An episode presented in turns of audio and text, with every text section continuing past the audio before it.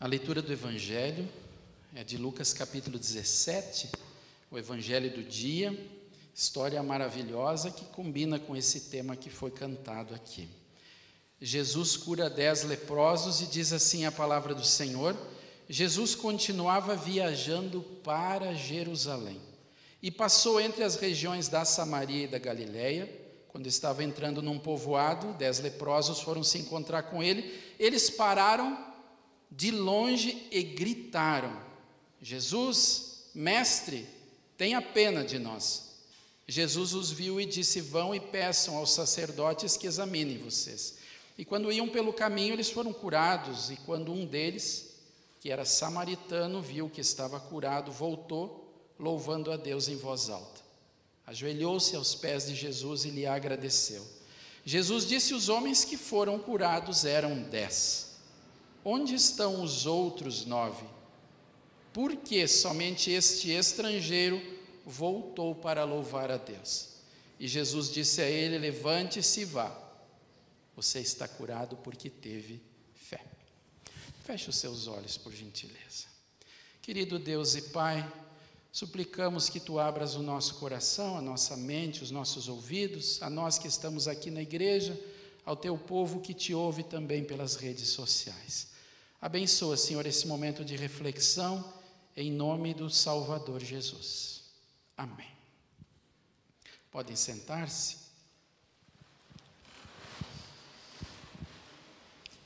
Querido povo de Deus, um dia eu entrei num quarto de hospital e diante de mim estava um jovem de 28 anos de idade.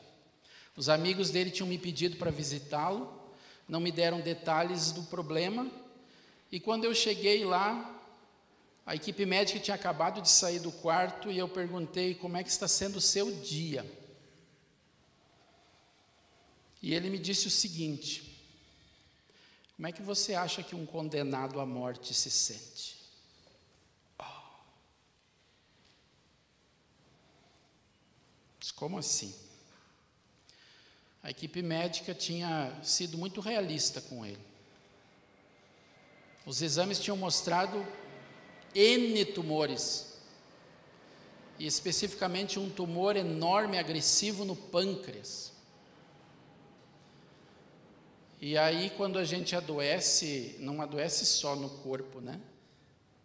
A gente adoece socialmente porque se isola das pessoas, nós adoecemos mentalmente, psicologicamente.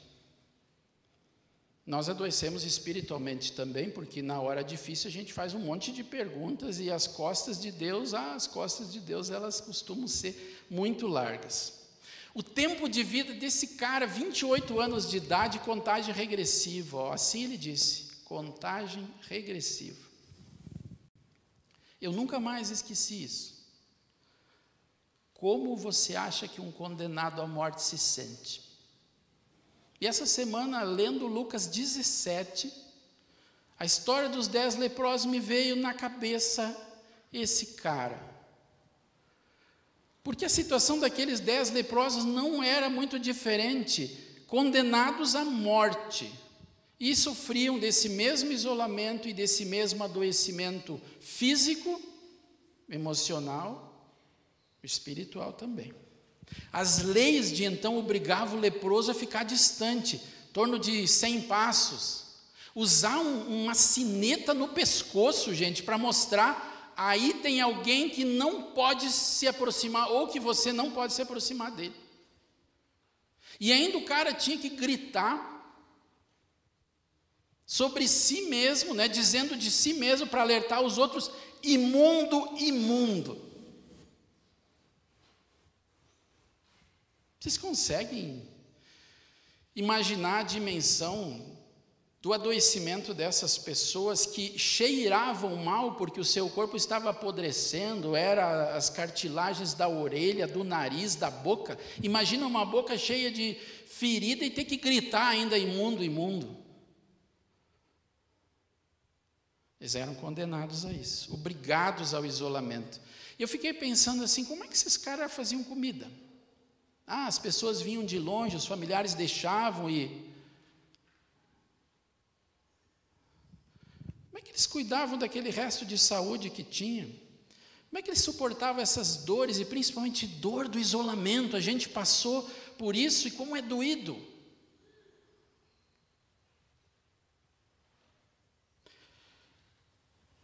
Como você acha que um condenado à morte se sente?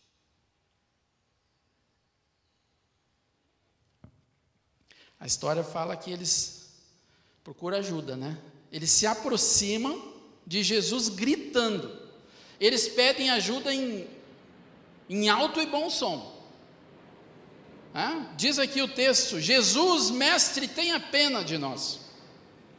Eu estava estudando um pouquinho, alguns comentaristas, quando falam, né, Jesus ele passa entre Samaria e Galiléia, Jesus passa no meio, e esse lugar, Samaria e Galiléia, era conhecido é, como sendo um não lugar. Como não lugar? É um lugar de gente que não, não dava para se aproximar. Ou eram esses doentes, ou era gente meio bandidinha, fugindo e se escondia nesses lugares. Então, essa região entre Samaria e Galiléia era um não lugar, era um lugar à margem, lugar desprezado, um lugar de gente sem valor, um lugar para pessoas consideradas sem valor. À margem. Não é o foco do texto, mas eu fiquei filosofando um pouquinho essa semana o seguinte: que às vezes a gente também está à margem. Às vezes nós também nos sentimos à margem.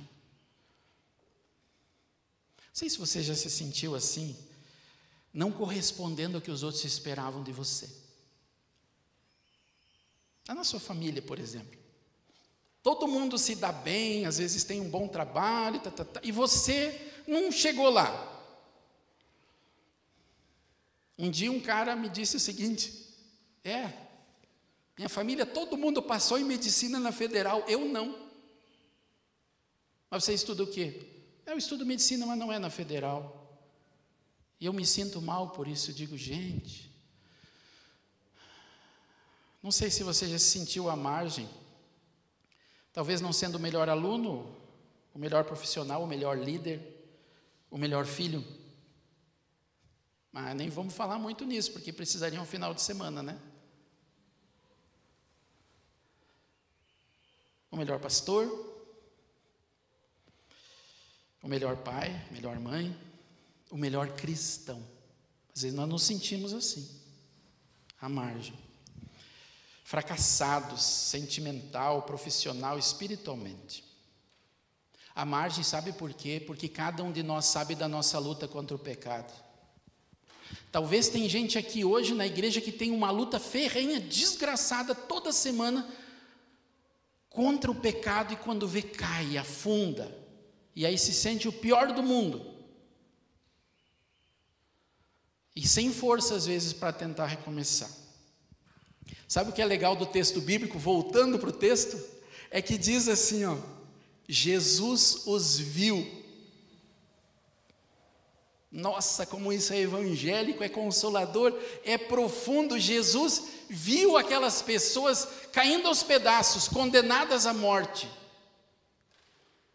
E, e quando tem um texto na Bíblia, não pensa que é um texto só para a gente pensar no passado. É para hoje, é para agora, é para mim, é para você. Jesus os viu. E quando eles pedem, Jesus tem apenas Jesus, ele podia ter dito assim: vem cá, vou curar vocês. Como poucos capítulos antes, um leproso foi lá para Jesus e Jesus o cura. Jesus o curou. Mas agora Jesus diz: vão e se mostrem aos sacerdotes, porque essa era a lei do Antigo Testamento. O sacerdote podia dizer, dar o diagnóstico, se estava curado ou não. E aí eles vão a caminho. E eu fiquei pensando, se eu tivesse entre esses dez, será que eu ia dizer, não, peraí, Jesus, a gente não quer ir para o sacerdote, nós queremos que o Senhor nos cura. A gente sabe que o Senhor pode. Mas eles não questionam nada, eu achei tão bonito isso do texto. E eu fiquei pensando em Hebreus 11, que diz ali que a fé é a certeza de coisas que a gente não vê. E eles foram. E eu fiquei pensando também naquele texto que Jesus disse para Tomé: Ô Tomé, felizes, né, Tomé? São aqueles que não viram e creram. Eles não estavam vendo nada, mas creram na palavra daquele que prometeu, daquele que disse: vão lá, e eles foram. E no meio do caminho, gente, acontece coisa grandiosa. Eu fico imaginando um olhando assim para si, daqui a pouco começa a sumir aqueles monte de ferida e olhando para o outro. E aí vem um divisor de águas. Dez tomam um rumo, né? Continuam indo ao sacerdote e um, pelo que dá a entender, ele não foi até o sacerdote. Ele voltou no meio do caminho, voltou. Voltou. Voltou. Sim.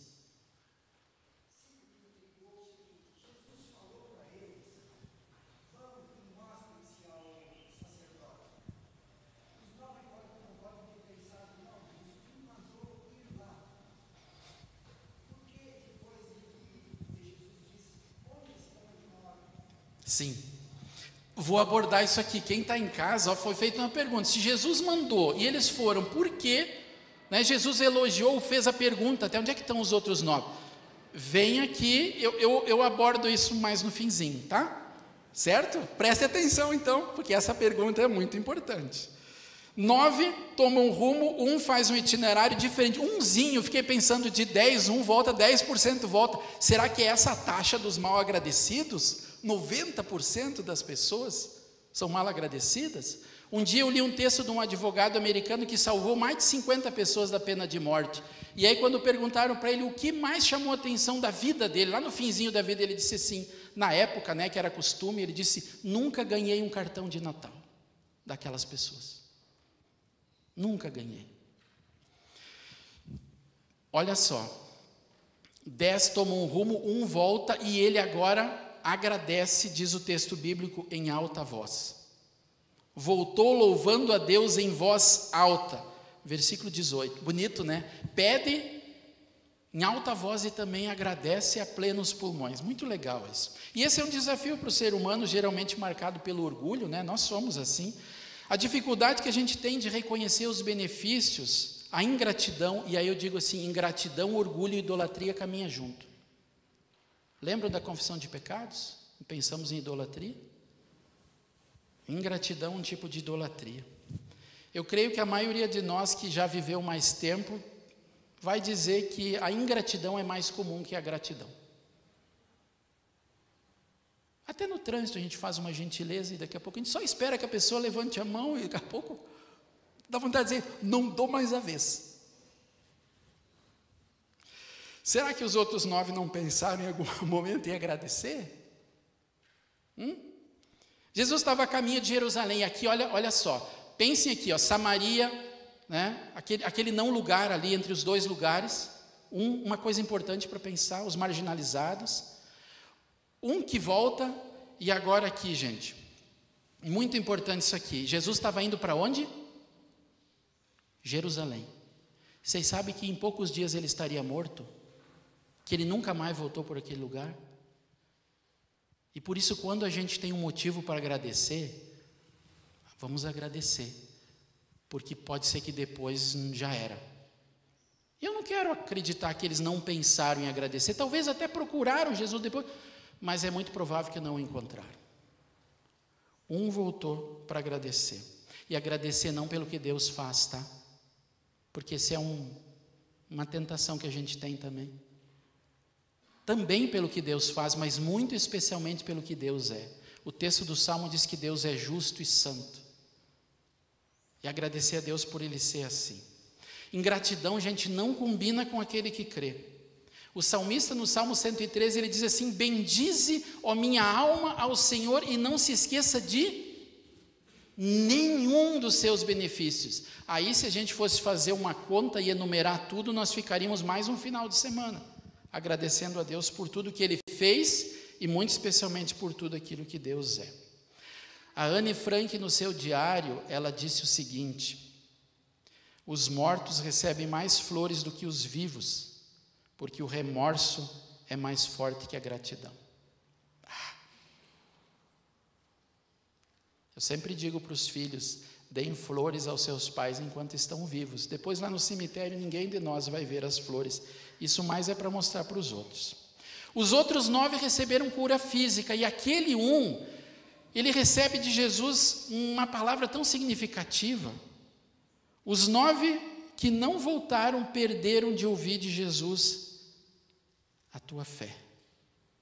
E eu digo, essa é a grande cura. Os outros nove, cura física. E aquele me, me representa, me parece, a principal da cura que é espiritual.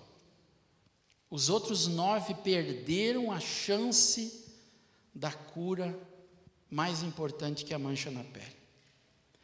Queridos, não sei qual é o seu problema hoje, às vezes eu até levantei aqui na mente de vocês, falando daquele rapaz de 28 anos, alguma doença, algum familiar, alguma situação da sua vida ou da vida que, que você conhece. Mas essa não é, esse não é o principal problema nosso.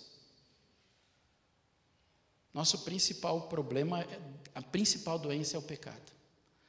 Romanos 3, 23 e Romanos 6, 23, eles dizem assim: o salário do pecado é a morte, a recompensa de quem peca é a morte. E diz assim: todos pecaram e estão afastados, afastados da presença gloriosa de Deus. E nos dois textos tem um mas lá. Fala que o dom gratuito de Deus é vida eterna. Pior doença nossa não é o, o mal de Hansen, não é a lepra. E sabe por que, que a gente tem motivo para agradecer hoje aqui na igreja?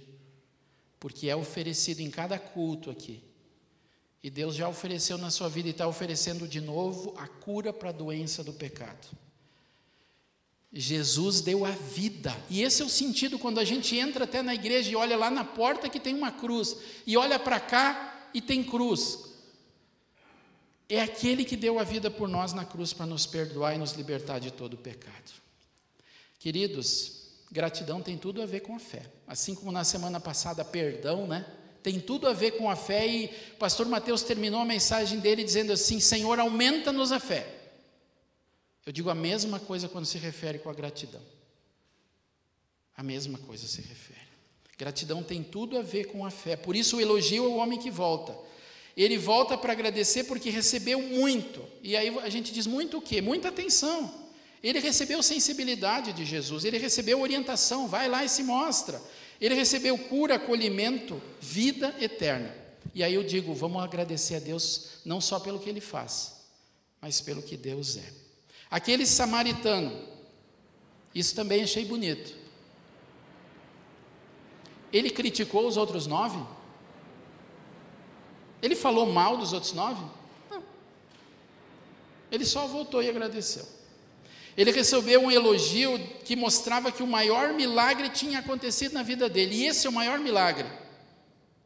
Um dia perguntaram para mim, pastor, acontece milagre na sua igreja? Eu disse, oh, mas o que, que acontece, pastor? As pessoas entram na cadeira de roda e saem pulando, elas entram tortas e saem retas, elas entram... Eu digo, o maior milagre de todos, qual? O perdão dos pecados. Não tem milagre maior do que o perdão dos pecados, porque todos os outros terminam no túmulo. E o perdão dos pecados nos dá a vida eterna. E aqui então agora, para ir para o finzinho da mensagem, o grande destaque do texto no meu entendimento. A história dos dez leprosos é muito mais, gente, do que uma história de gratidão. Pensem comigo. Quando aqueles dez estavam a caminho dos sacerdotes, um deles um, provavelmente não foi e voltou. Por quê? Talvez porque ele se deu conta que não eram os sacerdotes, as cerimônias e as leis o centro de tudo. E que não era o sacerdote que iria curá-lo, porque a cura já tinha acontecido. E ele se dá conta do mais importante de tudo, e por isso ele volta para o mais importante de tudo, que é Jesus. O mais importante de tudo na vida. A cura não tinha a ver com leis, mas com a graça. Eu não queria ser Jesus, porque eu acho que se eu fosse, eu ia ficar indignado com aqueles nove, ia dizer: Ah, é? Não voltaram? Volta a lepra para vocês. Vocês estão vendo o tamanho da graça de Deus em fazendo o que ele fez? Eu não sei o que se passa na sua vida e como você se sente à margem de muitas coisas. Não sei. Talvez você se sente muitas vezes num não lugar na sua vida. Aquele samaritano que estava num não lugar, que se sentia não bem-vindo, que tinha sido uh, orientado a não se aproximar, ele tem o maior encontro da história. E aí ele veio ao encontro de algo menor e recebeu algo tremendamente maior. Vai, a tua fé. Ele encontrou lugar em Jesus. Ele encontrou salvação em Jesus. Que a paz de Deus, queridos, que vai muito além do que a gente entende e imagina, guarde os nossos corações, nossas mentes, nossas vidas firmadas em Jesus, pois nele a gente tem lugar. Ficamos em pé.